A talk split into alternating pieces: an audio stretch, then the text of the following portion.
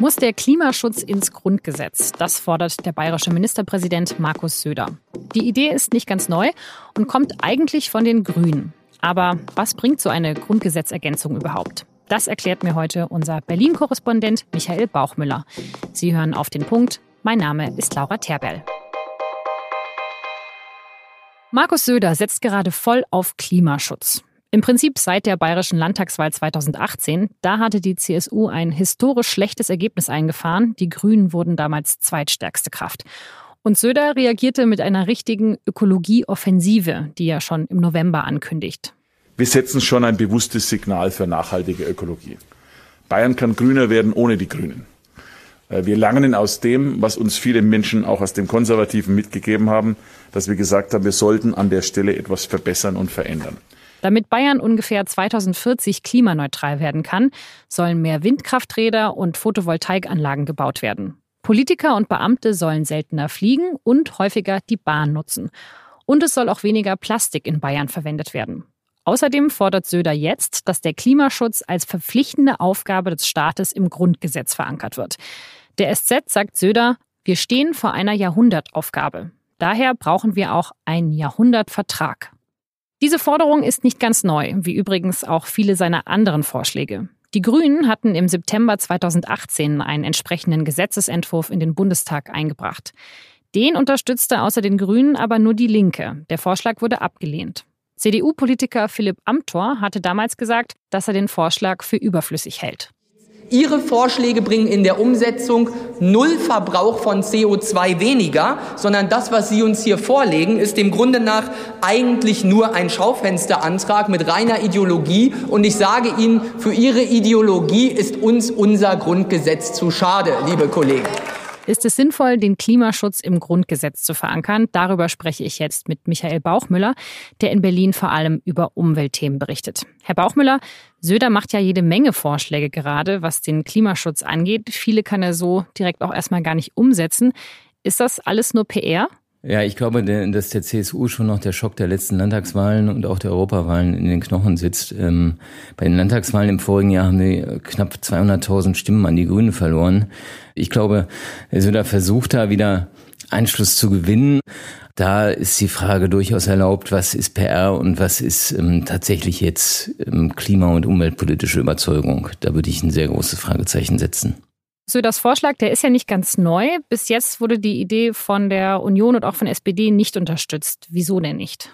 Naja, also die SPD ist jetzt nicht völlig dagegen gewesen in der Vergangenheit, aber auch gerade beim Klimaschutz ähm, jetzt keine treibende Kraft. Grundsätzlich ist immer die Frage, wie viel bringt es letztendlich? Denn wir haben ja schon ein Staatsziel Umweltschutz, äh, also den Schutz natürlicher Lebensgrundlagen und der Tiere seit 1994 im Grundgesetz, ohne dass das jetzt wahnsinnig viel bewirkt hätte. Ähm, das liegt daran, dass ähm, solche Rechte, solche Staatsziele nicht vom Einzelnen eingeklagt werden können. Also das müsste, wenn dann äh, tatsächlich eine Bundes- oder Landesregierung tun oder der Bundestag selber. Und das ist bisher noch nie geschehen. Also insofern, das steht zwar im Grundgesetz, hat aber keine große Wirkung gehabt bisher. Okay, also es gibt im Grundgesetz einen Unterschied zwischen Staatszielen und Grundrechten. Und ich als Einzelner kann nur Grundrechte einklagen. Ganz genau so ist es. Und ich als Einzelner habe auch das Recht auf Leben und körperliche Unversehrtheit. Und das kann ich auch tatsächlich dann einklagen. Das wäre am ehesten das Recht, auf das ich mich berufen kann, wenn ich das Gefühl habe, dass ich ähm, durch Umweltpolitik oder mangelnde Umweltpolitik irgendwie negativ betroffen bin. Und dieser Artikel 20a, den Sie jetzt schon angesprochen haben, der wurde ja 1994 äh, eingeführt. Da hat man sich sehr, sehr lange drüber gestritten. Aber Sie sagen jetzt, so viel gebracht hat es eigentlich nicht. Also man hat sehr lange gebraucht, um es durchzubekommen, aber so wirklich geändert hat es jetzt gar nichts.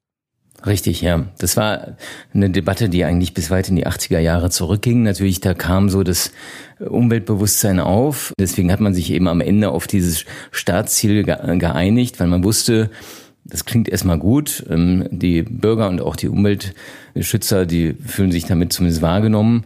Also das war ein Minimalkompromiss, von dem man sich damals viel versprochen hat, ähm, ohne dass es viel Wirkung gezeigt hat, leider. Also eine solche Grundgesetzänderung, die würde Ihrer Meinung nach gar nichts bringen. Naja, also wenn man eine wirklich scharfe Norm in das Grundgesetz ähm, reinnähme, die zum Beispiel, wie die Grünen das äh, damals gefordert haben, die Bundesregierung darauf verpflichtet, alles zu tun, um internationale und völkerrechtliche Verträge einzuhalten, dann hätte man tatsächlich schon einen Hebel, um auch tatsächlich einzelne Gesetze zu hinterfragen und zu sagen, Moment mal, ist dieses Gesetz eigentlich noch mit dem Pariser Klimaabkommen vereinbar oder nicht? Die Erfahrung lehrt, dass äh, eine solche Grundgesetzänderung, die auch eine Zweidrittelmehrheit äh, am Ende braucht, wenig Chancen hat. Also so schön das wäre, ist es doch am Ende wichtiger, dass wir tatsächlich jetzt auch ein Gesetzespaket bekommen, das tatsächlich hilft, die Klimaziele äh, Deutschlands bis 2030 einzuhalten, die wir im Augenblick krachend verfehlen. Das heißt eigentlich das, was jetzt im Nahbereich liegt, also was das Klimakabinett gerade verabreden will, noch in diesem September, das ist äh, letztendlich für uns alle viel wichtiger als die Frage, ob der Klimaschutz im Grundgesetz verankert wird. Äh, was ich mich noch gefragt habe, Sie schreiben ja wirklich schon länger über das Thema und jetzt steigen ja auf einmal sehr, sehr viele politische Akteure ein und sagen, wir müssen mehr Umweltschutz betreiben, die das eigentlich vorher in den letzten Jahren und auch Jahrzehnten eher, naja, abgelehnt haben oder blockiert haben. Was überwiegt da bei Ihnen? Die, die Freude, dass Sie es jetzt endlich geblickt haben oder ist es auch ein bisschen frustrierend zu sehen, wie schnell die sich dann im Wind drehen? Na, ich weiß nicht, ob sie es wirklich geblickt haben oder ob sie es vorher nicht geblickt haben.